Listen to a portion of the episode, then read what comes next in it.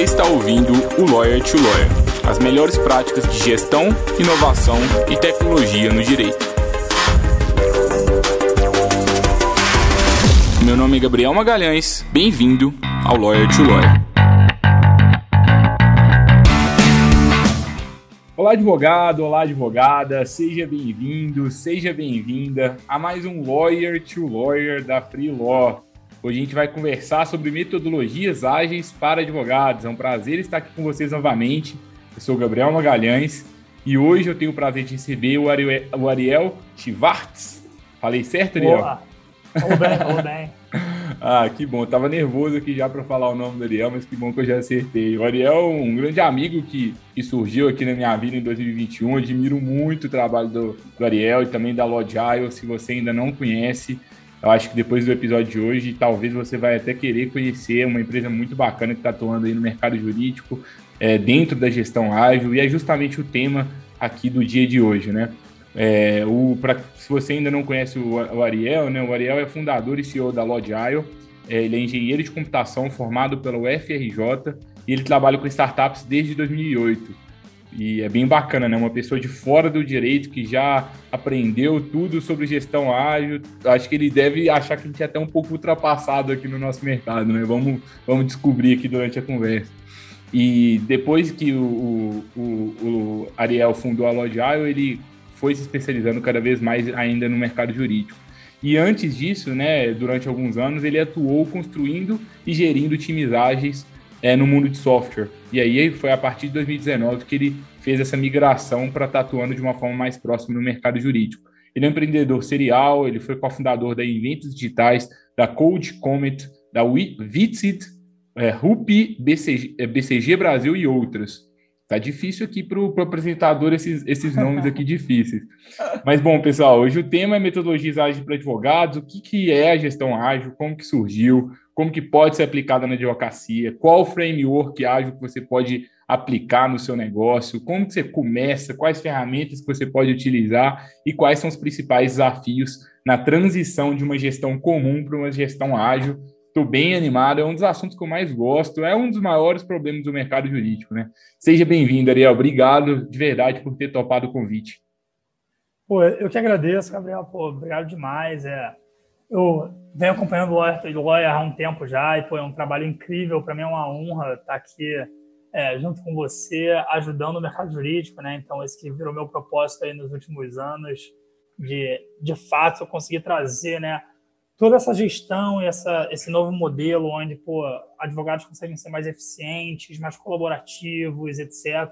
Então, é, é um prazer enorme, né? Então, eu já venho dando aulas e tal, e eu acho que isso aqui é só é, um resultado de que cada vez mais é, o ambiente jurídico, de fato, tem interesse nesse tipo de coisa, né? Então, é muito bom estar participando né, dessa revolução junto aí até com a Freelon, né? Onde, pô, a gente vê que apesar de não ser uma ferramenta focada nisso, usa, usa é, vários conceitos de gestão ágil para ajudar né, as pessoas a estarem efetivamente contratando e gerindo advogados. Né? Então, pô, é, é super legal ver que o conceito está se espalhando cada vez mais.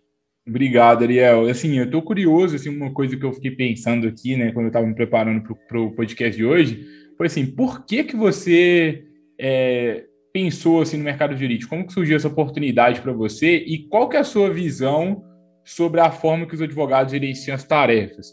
É, no mundo de software, no mundo de tecnologia, geralmente as técnicas de gestão já são mais maduras, né? O que, que você acha assim sobre o nosso mercado? Ainda é muito inicial falar de gestão ágil na advocacia. Como que, em que nível que, que a gente se encontra, assim, na sua opinião? Boa. É, então, assim, primeiro deixa eu falar como é que eu entrei nesse, nessa aventura, né?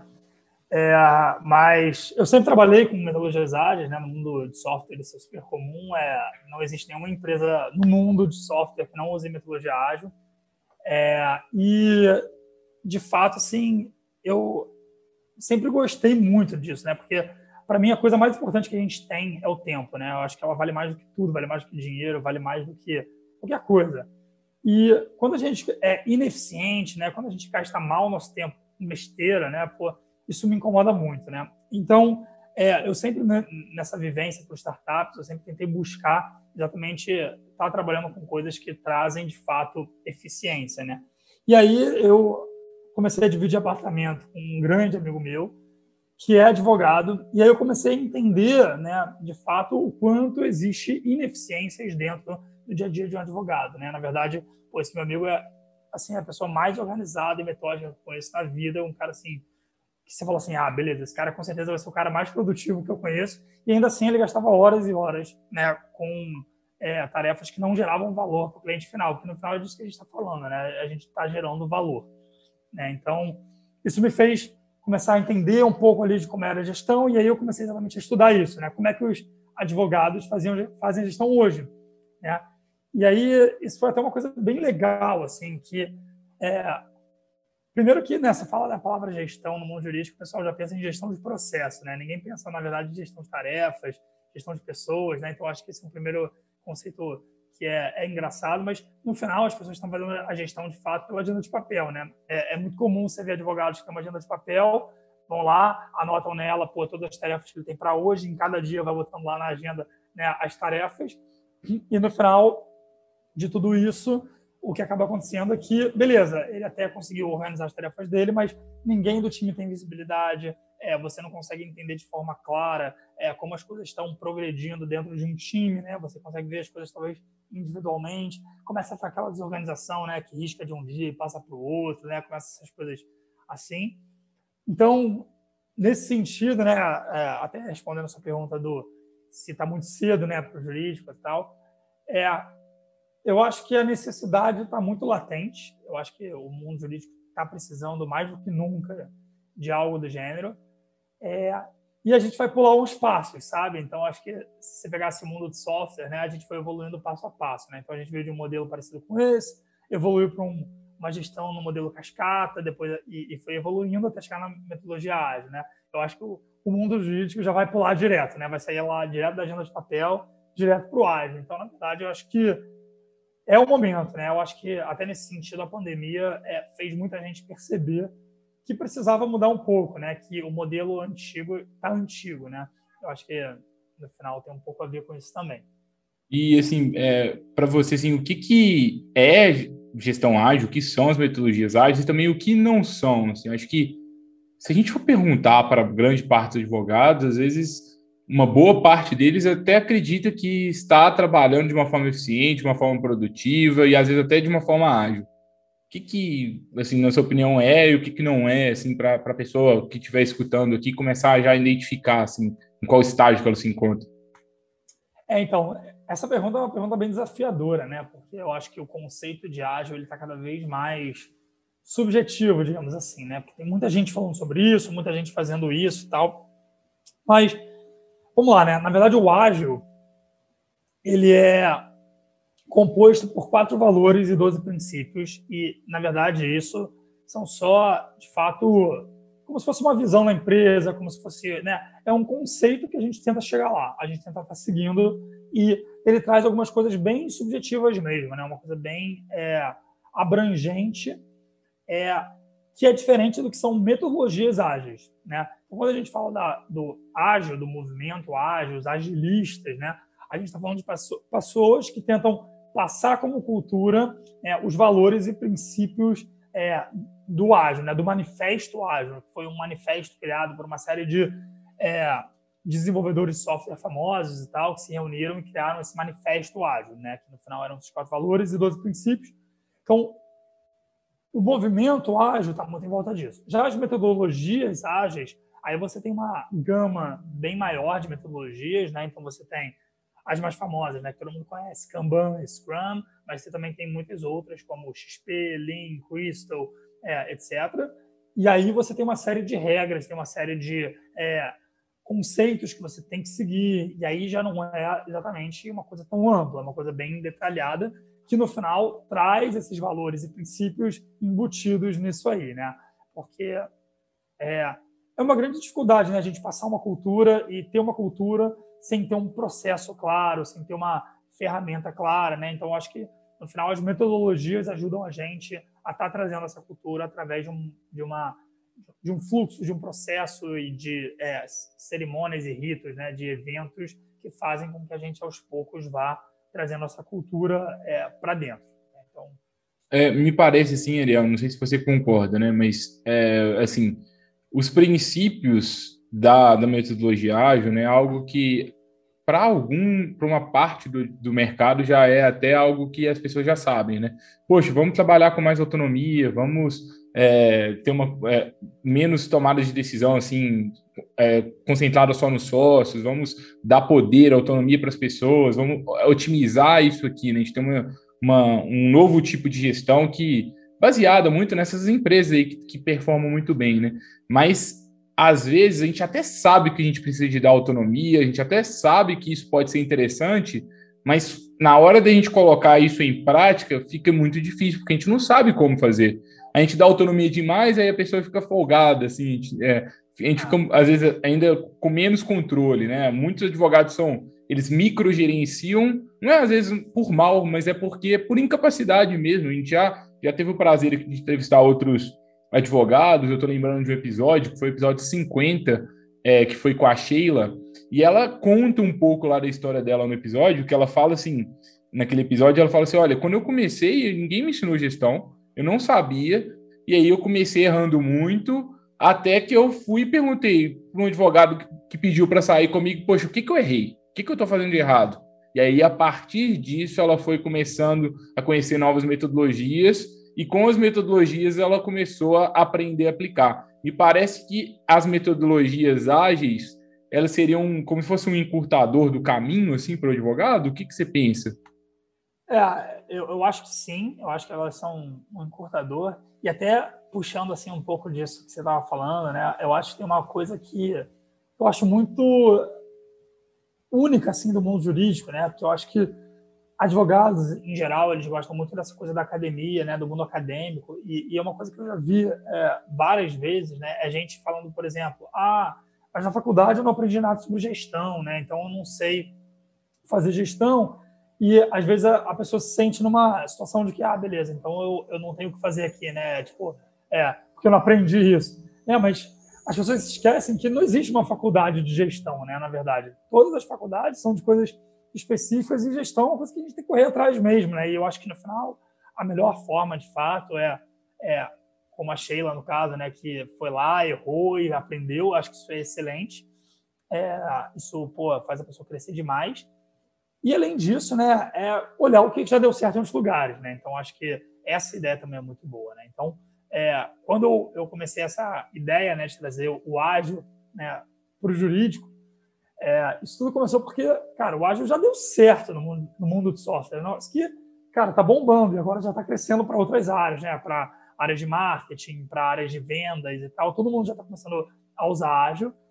E uma coisa que eu percebi é que, na verdade, o trabalho é, é muito engraçado, né? O trabalho de um desenvolvedor e de um advogado, que parecem mundos tão distantes, trabalho é muito parecido, né? Os dois, se for analisar, eles vão para o trabalho, sentam em frente ao computador e começam a escrever documentos seguindo uma, uma série de regras, né? Sejam as leis ou as linguagens de programação. Então, é muito óbvio que isso vai dar certo também, né? Porque no final a gente está falando aqui de uma, de uma lógica de gestão e ela é muito simples também, né? Então, isso também é uma coisa que eu acho que é, é, talvez seja o, o, detalhe específico assim que faz o, a, o ágil ser tão, ter tanto sucesso, né? Porque se fosse muito complicado, né? Se tivesse que fazer um mega curso para conseguir estar usando e tal, pô, imagina, isso é um, um, sofrimento. Mas é uma coisa tão fácil, tão simples, que é, não tem por que não usar, né? Então, isso é, é, é, bem legal. Mas, no final, acho que é isso, né? Eu acho que são uma série de é, métodos e formatos de trabalho no dia a dia que são esse como chegar lá, né? Eu acho que eles ajudam a gente a sair dessa ideia de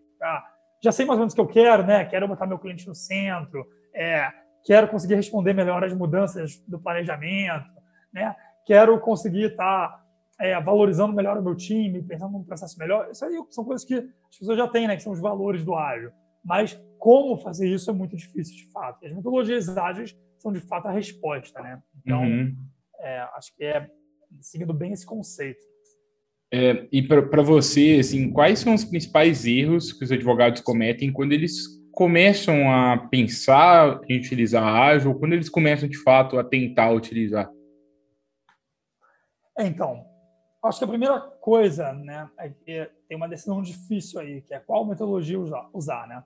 Então existem várias, né? Então, o primeiro desafio é escolher a correta, né? E é, cada pessoa tem sua, sua, opinião, né? Eu, Ariel, acredito que o, o ideal é começar pelo Kanban, simples. É, a gente pode entrar mais a fundo nisso mais para frente, mas é, então acho que esse é o primeiro desafio. E aí o segundo desafio é achar que essas coisas elas já vêm prontas. Elas não vêm 100% prontas, porque como a própria metodologia diz, é, a gente tem que estar pronto para se adaptar. E o mercado jurídico é um outro mercado. Então não adianta você pegar né, o que acontece no mundo software igualzinho, copiar, né, dar copy-paste, Ctrl-C, Ctrl-V e achar que isso vai resolver. Né? Precisam de algumas adaptações. Né? Então, só um exemplo bobo. Né? Por exemplo, no Kanban é, não existe prazo. Né? O prazo é um conceito que não faz sentido no Kanban. O Kanban pensa uma pilha de trabalho e você vai fazendo uma coisa de cada vez. Né? Essa é mais uma ideia básica do Kanban. Mas, né, você, como advogado, sabe bem que se não existe prazo no mundo jurídico, já era. Né? Então, como que a gente adapta né, esses detalhes dentro de uma metodologia para a gente conseguir aplicá-la melhor? Né? Então, a gente tem que tomar cuidado para não saber, sair aplicando simplesmente copy-paste quando a gente tem que fazer alguns ajustes, algumas melhorias e tal, que são plausíveis, né? Então, que são fáceis de fazer. Então, muitas vezes para isso você vai acabar precisando ou, ou, discutir bastante, conversar com pessoas que já viveram muito de metodologias ágeis, ou né, buscar pessoas que já sejam especialistas ou soluções que já sejam especialistas né, no mundo jurídico, né, como a própria Logile. Né? Eu, eu, acho que a nossa ideia no final é exatamente evitar esses erros. Né? Então, assim, como a, as pessoas tendem ainda a sofrer muito, aprendendo, é, né, adaptando os processos, a gente já está estudando isso já está tentando entregar isso é, de uma forma mais direta, é, exatamente para você não ter que ter esse, todo esse tempo, uhum. né, gasto à toa, né? Então. E, e será que você pode falar, aprofundar um pouquinho mais no Kanban, assim, para quem não conhece, claro. também trazer algum exemplo prático, assim, como que, se alguém quiser começar a utilizar o Kanban amanhã, como que, como que seria? Claro, legal. É, eu gosto muito quando eu vou explicar alguma coisa de contar a história dela, né? Porque eu acho que quando a gente entende o porquê que ela surgiu, a gente começa a entender ela melhor. Né? Então, só explicando rapidinho, né? Vou tentar ser aqui bem, bem direto. Então, o Kanban surgiu na Toyota, então uma fábrica de carros a, no, na década de 50 e 60. Então, ó, tem tempo pra caramba, né? super velho. É, e por que, que ela surgiu? Né? Na verdade, você tinha lá a fábrica de carros, né? Então, imagina uma fábrica gigantesca, né? Tipo, todas as áreas ali, tem uma tem mini fábricas dentro de uma fábrica de carro, né? Tem uma mini fábrica de pneu, uma mini fábrica de chassi, uma mini fábrica de motor, né? E qual era o problema que eles tinham, né? Primeiro, ele tinha que ter estoque de tudo. Então, isso custava muito caro para ele. E segundo, ele acabava produzindo peças sobressalentes e sobrava muita peça. Então, ele tinha produção à toa. Então, o que, que ele resolveu fazer? Ele pegou todas essas partes né, da fábrica e enfileirou elas uma atrás da outra. Então, imagina como se fosse uma grande esteira, assim. E a ideia é que, à medida que eu produzia uma parte, eu já encaixava ela no carro e mandava o carro para a parte seguinte. Então, eles tiveram, obviamente, que pensar qual era o fluxo que fazia sentido, né? Então, vamos supor, a primeira parte era a parte ali do, do chassi, a segunda era a parte dos pneus, depois entrava ali o motor, depois os bancos, assim em diante. E a cada né, etapa que ele ia seguindo, o carro estava um pouquinho mais próximo de estar pronto. E aí, no final, ele saía pronto e você só tinha que ter o estoque de carros, né? Você não tinha que mais ter o estoque de todas as peças. Então, isso já agilizava muito é, o processo. E, além disso, é, você conseguia entender melhor a demanda né, que você tinha dentro do, dentro do, do mercado né, e, e produzir carros sob demanda. Então, eu conseguia entender, ah, o mercado quer mais carros verdes, motor V1.6, é, com roda aro 33. Ah, se é isso que o, que o mercado quer, vamos fabricar mais desses. Então, você ganha essa liberdade de se adaptar um pouco ao longo do processo, né? E aí, qual era o único problema que ele tinha com isso tudo? Beleza, botei lá a esteira, mas aí eu sou lá da parte de motor. Aí chegou um carro azul é, com a roda aro 33 para mim. Qual motor eu tenho que botar aqui dentro? É, é o motor 1.0, 1.6, 2.0, eu não sabia. Então, o que, que ele fez, né, o, o, presidente da Toyota na época, ele fez a coisa mais simples possível. Ele pegou cartões e começou e escreveu num cartão todos os detalhes é, do carro. E aí, quando chegava lá na minha vez, eu já tinha lá o cartão, eu lia lá dele que eu tinha que botar e acabou. E daí surgiu o Kanban. Então, Kanban significa cartão visual, né? Por isso que é essa é a ideia. Então, é, como é, eu mostrei aqui, né, tem muito a ver com duas coisas, né? Com, primeiro, um fluxo de trabalho, né, que é um fluxo que ele definiu lá dentro da, da fábrica, e com a centralização da informação num lugar só, que era nesse cartão visual, onde ele centralizou tudo é, para mostrar né, como deveria ser aquele carro. E aí, quando a gente leva isso para o nosso mundo, né, para o mundo de software ou até para o mundo jurídico logo, a gente está falando, então, primeiro de entender qual é o fluxo de trabalho. Né? Então, vamos olhar assim para um exemplo do mundo jurídico. Né? Então, a primeira coisa que a gente tem que entender é que talvez o fluxo de trabalho né, de quem é consultivo, quem é contencioso, quem é departamento jurídico, é diferente. Né? Então, a gente tem que começar a, primeiro, a entender essas nuances e mapear bem o nosso fluxo. Né? Então, é, vou dar um exemplo assim, é, que é super comum de você ver. Né? Então, imagina um escritório né, societário que faz basicamente, né, vamos dizer que a principal atribuição deles são contratos sociais. Né? E aí, como é que funciona a criação, né, a, elaboração de um novo contrato social?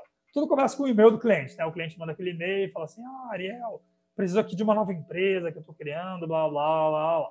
Beleza, esse é o passo um. Né? O passo dois é você, é, o, o advogado, né, ele vai buscar basicamente o, é, os dados que ele precisa, né? Então ele vai pensar, ah, quem são os sócios, qual é o objeto social dessa empresa, né? É, me passa aí os documentos de todo mundo, né? Coisas que ele vai precisar. Aí o cliente manda isso. Depois vai uma fase de pesquisa, né? Onde, beleza, é, entendi já o que a empresa faz. Será que tem algum KNAI específico que faça sentido incluir? Será que tem alguma lógica, alguma cláusula importante para esse tipo de empresa? Então, é uma fase de pesquisa. Fase 4, né? Alguém começa a escrever esse documento, né? E aí, depois que eu escrevi o documento, vai uma fase de validação, né? Geralmente tem um, um, um advogado mais sênior que valida esse documento. E aí a gente sabe bem, né, que geralmente esse documento volta, né? Sempre tem um bando de sugestão, um bando de detalhe para para ajustar, aí volta lá para escrever de novo o documento, né? Porque no final, é, fazer esses ajustes não deixa de ser de continuar a elaborar o documento. Aí ele vai lá, faz os ajustes, vai de novo para validação. Aí isso aí muitas vezes volta algumas vezes, né? Fica indo e voltando, lá, lá. E até que no final é, isso passa e aí vai para a validação do cliente. E aí o cliente é mais chato ainda que o advogado, né? Aí ele vai lá, vai reclamar, vai falar de um monte de coisa, então isso vai ficar voltando, é, esse fluxo de validação, até que o cliente valida e aí está feito. Então a gente entendeu aqui mais ou menos um fluxo de trabalho. Então, uma vez que a gente entendeu esse fluxo, como é que a gente transforma ele num Kanban? Né? Então, basicamente, a ideia é o seguinte: você pega cada uma dessas etapas, põe ela numa coluna. Então, você pega uma cartolina bem grande. Né? Vamos para a ideia mais simples, né? que seria uma cartolina. Cartolina bem grande, divide ela em colunas, e aí cada coluna dessas vai ser uma dessas etapas. Então, a coluna 1 vai ser lá é, e-mail recebido do cliente, a coluna 2 vai ser obter informações extras, a 3 vai ser pesquisa, a 4 é elaboração do documento, a 5 validação interna, assim diante. É, feito isso, você vai pegar cada tarefa, ou seja, cada contrato social que aparecer para a gente elaborar, eu vou pegar um post-it, né, escrever lá o nome do contrato, né, os detalhes sobre o contrato social, né, lembrando, o segundo ponto lá do, do Kanban era centralizar as informações em um lugar só. Então, eu vou tentar botar ali o título da tarefa, é, informações básicas sobre ela, é, etc. Quem é o cliente, quem é o responsável. Vou tentar botar tudo nesse cartãozinho. E vou lá na primeira coluna, assim que eu receber o e-mail. Ou seja, eu recebi o e-mail, criei o cartãozinho e ponho lá. Quando alguém for agora obter as informações, né, que era o segundo passo, pega esse post-it, move de coluna. Né? E aí vai estar ali e a ideia é mais ou menos essa. Então, você vai movendo os post-its até que eles chegam na última coluna, que é a coluna de feito, né, de dano. Então, isso seria uma coisa bem, é, mostrando bem a ideia né, do jurídico, mas se você olhasse né, para o mundo, para o Kanban mais simples que existe, né, ele seria três colunas, né, o que eu tenho a fazer, o que eu estou fazendo e o que está feito. Mas a ideia é que a gente elabore um pouco mais exatamente esse fluxo para a gente conseguir é, mapear todas as etapas, né, até que uma tarefa seja feita, né? E aí isso assim traz uma série de vantagens é, super legais, né? Então, exemplos bobos, né? É, que são coisas que eu já vi acontecer muito, né? O tempo todo acontece, né? De num escritório, por exemplo, é, um sócio faz uma demanda para um, um, advogado, aí vem outro sócio que não sabia que esse advogado já estava com uma demanda, pede uma outra demanda, e aí vem um terceiro sócio, pede uma outra demanda da mesma pessoa. E aí todo mundo pede para ontem, né, porque é uma coisa urgente e tal, e acontece que esse advogado não consegue entregar nada no prazo. É, ele atrasa tudo. Mas por quê? Porque ninguém conseguiu enxergar quem estava sobrecarregado e quem não estava. É, então, com o Kanban, você bate o olho lá no seu board, se, se cada cartãozinho lá tem escrito quem é o responsável, você facilmente identifica quem está sobrecarregado ou não. Né? Um outro exemplo, né? liga teu cliente, fala assim, ah, Gabriel, como é que tá aí a, a, como é que estão as minhas tarefas, né? Como é que estão os meus processos que eu deixei com você? Como é que hoje o Gabriel resolveria esse problema, né? Como é que ele descobriria isso? Ele desliga o telefone, pega o telefone, liga para advogado, para advogado, está fazendo uma tarefa, para entender em que etapa aquilo está. Né? E aí isso é muito problemático, porque, primeiro, o Gabriel está perdendo muito tempo, aquele advogado para quem o Gabriel está ligando, ele está focado ali numa, né, escrevendo uma, uma petição, escrevendo um documento, ele perde o foco totalmente, né? E aí até voltar o foco, etc, é um sofrimento, né? E aí e você ainda demora muito tempo para dar a resposta para o seu cliente, né? Então com o Kanban, o que, que acontece? Você bate lá o olho em todos os cards, você entende exatamente em qual fase do processo ele está. Então, você não precisa nem desligar o telefone, você já avisa né, para o cliente é, como é que ele está. E fora outras, um milhão de vantagens. Né? Então, a gente consegue, ao longo do tempo, né, enxergar quantas tarefas o Gabriel fez, a gente consegue é, enxergar qual cliente está demandando mais da gente, a gente consegue muitas coisas. Né? Então, é, acaba sendo muito vantajoso. Né? Então, você acaba tendo uma transparência muito grande né, do que está acontecendo. Isso traz uma série de consequências e, inclusive, traz, é, por exemplo, eficiência, né, pelo fato de você não ter que mais ter tanta comunicação no seu dia. Né? Então, o fato de você não ficar ligando tanto, não ficar mandando tanto e-mail, você economiza muito tempo. E você acaba tendo muito mais colaboração, né? Porque se eu consigo ver o que você está fazendo, né? Várias vezes eu vou te falar assim, Gabriel, sei que você está fazendo, eu já fiz um negócio parecido, né? Se você for por esse caminho aqui, vai te ajudar, né? Então, é, acho que eu até falei muito aqui sobre o Kanban, é, mas acho que é um bom resumo aí para entrar bem a fundo, porque no final acho que é bem importante, né? Uhum. Apesar de ser simples, é bem importante a gente estar tá bem por dentro, né? É, e é legal isso, e assim, pela minha experiência, um dos maiores gargalos dos advogados é justamente ter esse fluxo de trabalho bem definido. Às vezes é isso que dá confusão. E quando a gente coloca o fluxo dentro de um quadro, no caso aí no Kanban, no quadro visual, fica mais fácil da gente visualizar onde está o gargalo. Por exemplo, poxa, se tem muita tarefa que está em protocolo e não está sendo protocolado no tempo rápido, às vezes os advogados estão até peticionando rápido, mas a gente está precisando de melhorar o procedimento ali depois que a petição foi finalizada para o pessoal que faz o protocolo. Ou então não, às vezes eu é, estou com muito é, eu tô com um fluxo grande aqui na hora de, de, de, fazer as iniciais, na hora de fazer os contratos, porque as solicitações, depois que recebe a solicitação, o processo para até começar a elaborar é um pouco moroso. É, então, a partir do momento que a gente entende bem o fluxo, deixa ele de uma forma visual, a gente começa a trazer melhorias incrementais e aí, aos poucos, a gente vai trazendo mais eficiência, né? É, na, na Free... Pode falar, desculpa. Um exemplo legal disso, né? Teve uma empresa onde eu era o gestor, né? E, e basicamente eu revisava o código de todo, todos os desenvolvedores da empresa, né? E com o Kanban, eu percebi que o gargalo da empresa era eu. Então, muitas vezes a gente acha que o gargalo são as pessoas que estão lá produzindo, que elas não produzem rápido o suficiente, que elas demoram, mas nesse caso era eu. Eu não validava numa velocidade boa o suficiente é, relativa ao tempo que a galera uhum. demorava produzindo. Então, assim, é, é, um exemplo bobo, mas que muitas vezes acontece, onde, na verdade, a gente precisa, na verdade, contratar mais é, revisores e não é, pessoas que estão lá elaborando os documentos. Né? Então, é, é foi um caso engraçado, assim. Legal. É, aqui na Freeló também, né, o que, a gente percebe, né?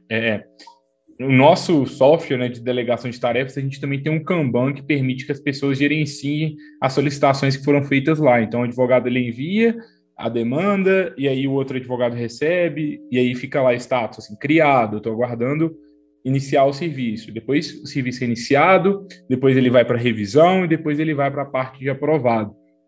E uma coisa que a gente percebe é que é, fica claro para a gente, assim, né, os, as, os escritórios que estão organizados fora da Freeló os, e os escritórios que não estão tanto.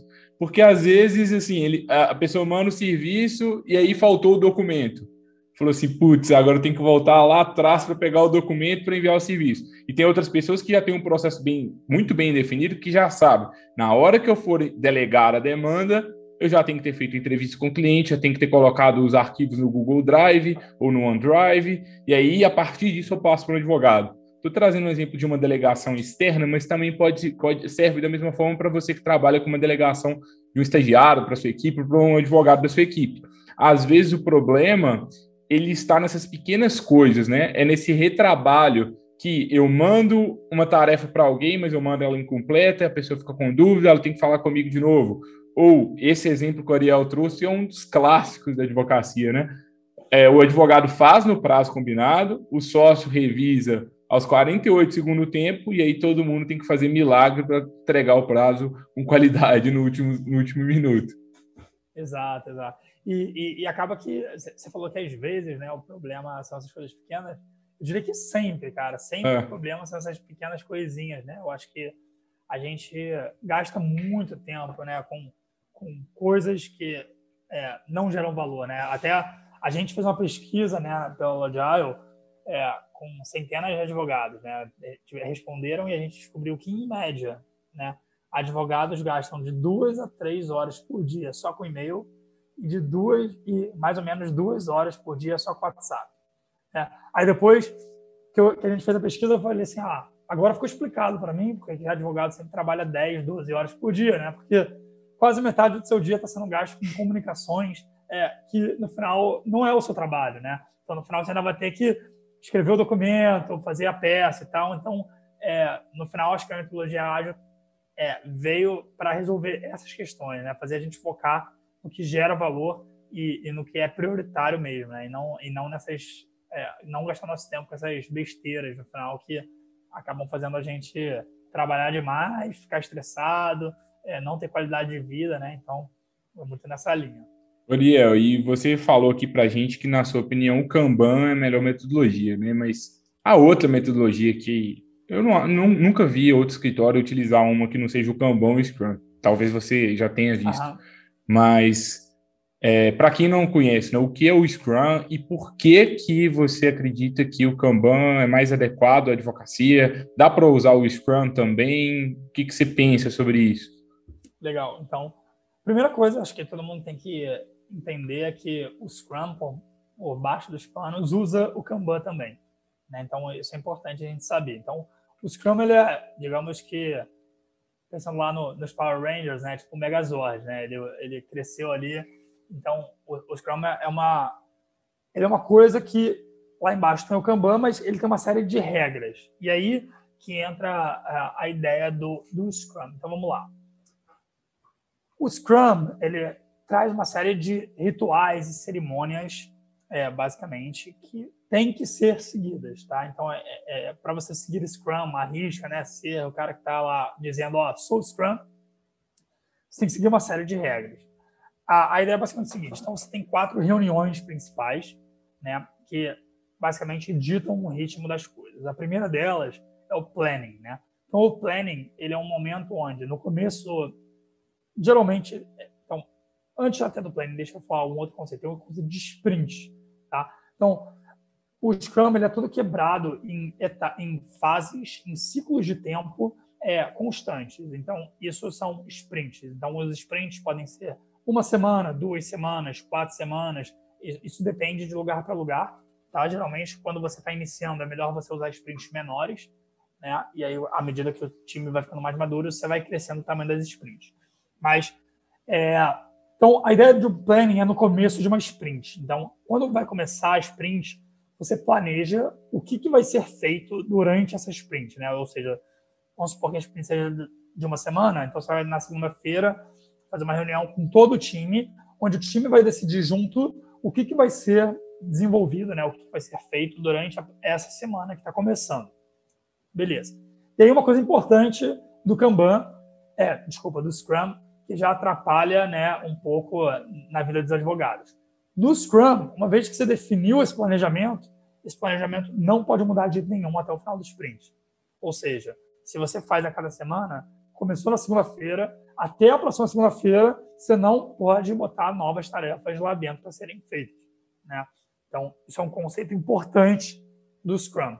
E né, acho que eu e você sabemos bem né, que surgem coisas urgentes dentro do mundo é, jurídico o tempo todo. Né? Então, sai uma decisão, é, coisas do gênero acontecem e que precisam ser feitas com urgência. Então, esse já é um primeiro impedimento da gente seguir o Scrum à risca, né? seguir ele do, é, bonitinho do jeito que, que, né, que o figurino manda. É, beleza, a segunda reunião que, que existe é o daily, né? Então, o daily é uma reunião bem conhecida, né? Muita gente já aplica ela sem nem saber que ela é do Scrum. Mas é uma reunião que você faz todo dia com o time e ela dura é, 10 a 15 minutos, né? Quando a gente estava no mundo presencial, né? Ela era feita em pé, até para ser rápida, né? Mas hoje em dia pode fazer em pé também. Eu adoro fazer reunião em pé é, no telefone andando pela casa. Mas, é, mas a ideia dessa reunião é a gente entender, né? Cada um do time falar o que, que você fez ontem, o que, que você vai fazer hoje e se você tem algum bloqueio. E aí, isso é super simples, super rápido, mas isso é muito importante porque muitas vezes eu vou fazer uma tarefa que depende de você. E aí, entender como você está progredindo ao longo do tempo me ajuda a me programar melhor. Né? Então, a ideia disso é que o time entenda isso, ou mais que isso, né? Eu consegui avançar bem, vi que você está se enrolando e eu até ofereço ajuda. Falo assim, ah, Gabriel, consegui aqui ah, resolver minhas tarefas, deixa eu pegar uma tarefa sua aí para a gente agilizar e entregar o sprint, né? No final, esse é o grande objetivo, entregar o sprint. Beleza, então, feito dele todo dia, né? Se faz todo dia, em geral, de manhã. É, quando você chega lá na sexta-feira, né, no último dia do sprint, você basicamente faz duas reuniões. A primeira é o review, que é uma reunião onde, onde você mostra o que foi feito. Então, a ideia dessa reunião é basicamente falar assim: olha, essa semana a gente desenvolveu isso aqui, a gente construiu essas peças, é, o, foram, foi pô, super legal, isso aqui deu errado, isso aqui deu certo. É muito falando sobre o trabalho em si, né? E aí a gente tenta também nessa reunião a gente vê o que, que não foi entregue, por quê, e né, já manda para o próximo sprint. Além disso, tem uma outra reunião que é a retrospectiva. E ela lembra muito o review, né? O review ele fala muito sobre o que foi feito, né? ele fala sobre as tarefas que foram é, elaboradas, enquanto a retrospectiva fala do como. Né? Então, a retrospectiva, ela tenta analisar o próprio processo. Então, ela fala assim: ah, pô, essa semana a gente é, mudou o daily de 9 da manhã para, sei lá, 3 da tarde. Pô, isso foi bom por causa disso, ou não, isso foi ruim por causa daquilo, ou falar, ah, não, essa semana a gente passou a, em vez de usar o Word, passou a usar o Google Docs. E aí, pô, isso foi bom por causa disso, foi ruim por causa daquilo. Então, a ideia é a gente estar tá, é, o tempo todo debatendo o próprio processo, né? A debatendo é, a forma como a gente trabalha para a gente estar tá sempre evoluindo, né? Porque, é, não sei se eu já falei antes aqui, mas o ágil do metodologias ágeis, né? ele não é de fazer rápido, né? Mas ele é de se adaptar rápido. Né? E para a gente se adaptar rápido, a gente tem que estar sempre entendendo é, o que, que aconteceu é, na semana anterior e tal, né? Então a gente tem que estar o tempo todo avaliando e pegando feedbacks do próprio time para entender como melhorar e como tornar tudo melhor, né? Então essas são as quatro reuniões e cerimônias básicas, né, do, do Scrum. Você repara que elas têm muitas regrinhas, né? Elas têm, pô, perguntas específicas para serem perguntadas no daily, ela tem, pô, não pode mudar as tarefas durante o sprint, é, várias coisas do gênero, né? Então, é, eu acho que isso dá para usar algumas dessas coisas no mundo jurídico, mas eu acho que seguir a risca acaba sendo muito é, improvável, sabe? Eu acho que acaba sendo muito difícil para o mundo jurídico, né? Então, o que o pessoal costuma fazer, não só no mundo jurídico, até no mundo de software, então eu faço isso, é que o pessoal usa o que as pessoas chamam do Scrumban, né? Que é, beleza, eu uso Kanban, mas eu trago algumas coisinhas legais do Scrum e aplico no meu dia a dia. Né? Então, a, a gente, sei lá, a gente, dentro da própria Logile, no desenvolvimento, né? A gente altera o sprint, a gente não, não segue bonitinho, é, mas a gente faz plannings e a gente faz dailies e a gente faz retrospectiva, mas a gente não faz review. Então, sei lá, a gente foi adaptando ao nosso jeito, né? Do jeito que a nossa empresa gosta de trabalhar e foi melhorando isso, né? Então, isso é um resumão, assim, dos ritos do Scrum. Tem muito mais outros detalhes, né? A gente poderia explicar aqui melhor o que é o Scrum Master, o Product Owner e tal, mas essas coisas acabam entrando muito, é, eu acho que já no mundo é, específico de software, e aí eu não sei o quanto isso tem valor. Acho que é mais legal uhum. a gente focar nessas cerimônias mesmo, né? Legal. Então, assim, acho que, poxa, quero é, utilizar metodologias ágeis no meu, no meu escritório de advocacia. Acho que o primeiro passo é explorar mais né, essas, essas metodologias, conhecer mais o, o Kanban, conhecer mais o Scrum. A dica do Ariel aqui, né, é talvez usar um misto de ambos, né, talvez pelo, começar pelo Kanban, e aí, para que você utilize o Kanban, você vai ter que saber bem o fluxo de trabalho do seu escritório. Então, se o básico, né, e muitas vezes o feijão com arroz não é feito na advocacia, se isso não está sendo feito ainda, vamos voltar lá nesse básico, porque senão vai ser até difícil ter resultado também, né, Ariel? É, não, e, aí até essa é uma coisa que a gente tenta ajudar dentro da Agile, né? Então, como a gente vem estudando já há muito tempo esses fluxos de trabalho de diversos escritórios, diversos departamentos jurídicos, a gente já meio que mapeou diversos fluxos é, comuns, né? Então a gente já entrega isso pronto, né, para os nossos clientes hoje. Então isso também é uma, é uma forma de facilitar e agilizar, né, o, o, o começo do uso.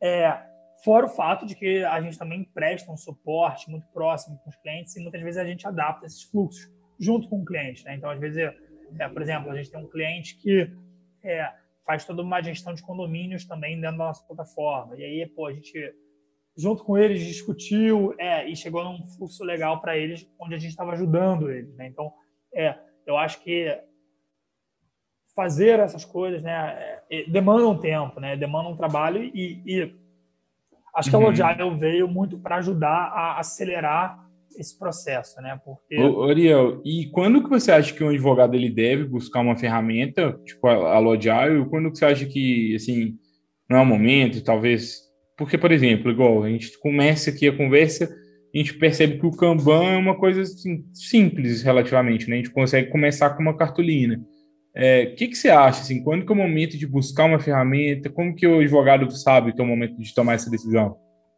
É, então, eu acho que sempre tem que ter ferramentas, tá? Eu acho que uhum. não usar ferramentas é um tiro no pé, porque rapidinho você vai perceber que você precisa de uma ferramenta. E ainda mais em home office, né, com um mundo que até é híbrido, home office 100%, é, não dá para usar cartolina e post-it, né? Porque cada um vai ter que ter a sua cartolina e seu post-it em casa. Né? Então, acho que precisa sim ter ferramentas. É, o que eu acho que é o lado bom, né, é que a maioria das ferramentas é, para uma pessoa, duas pessoas, um time pequeno, a maioria delas tem, de fato, é, versões gratuitas. Né? A própria Logile tem, né? mas todas as outras ferramentas que existem também.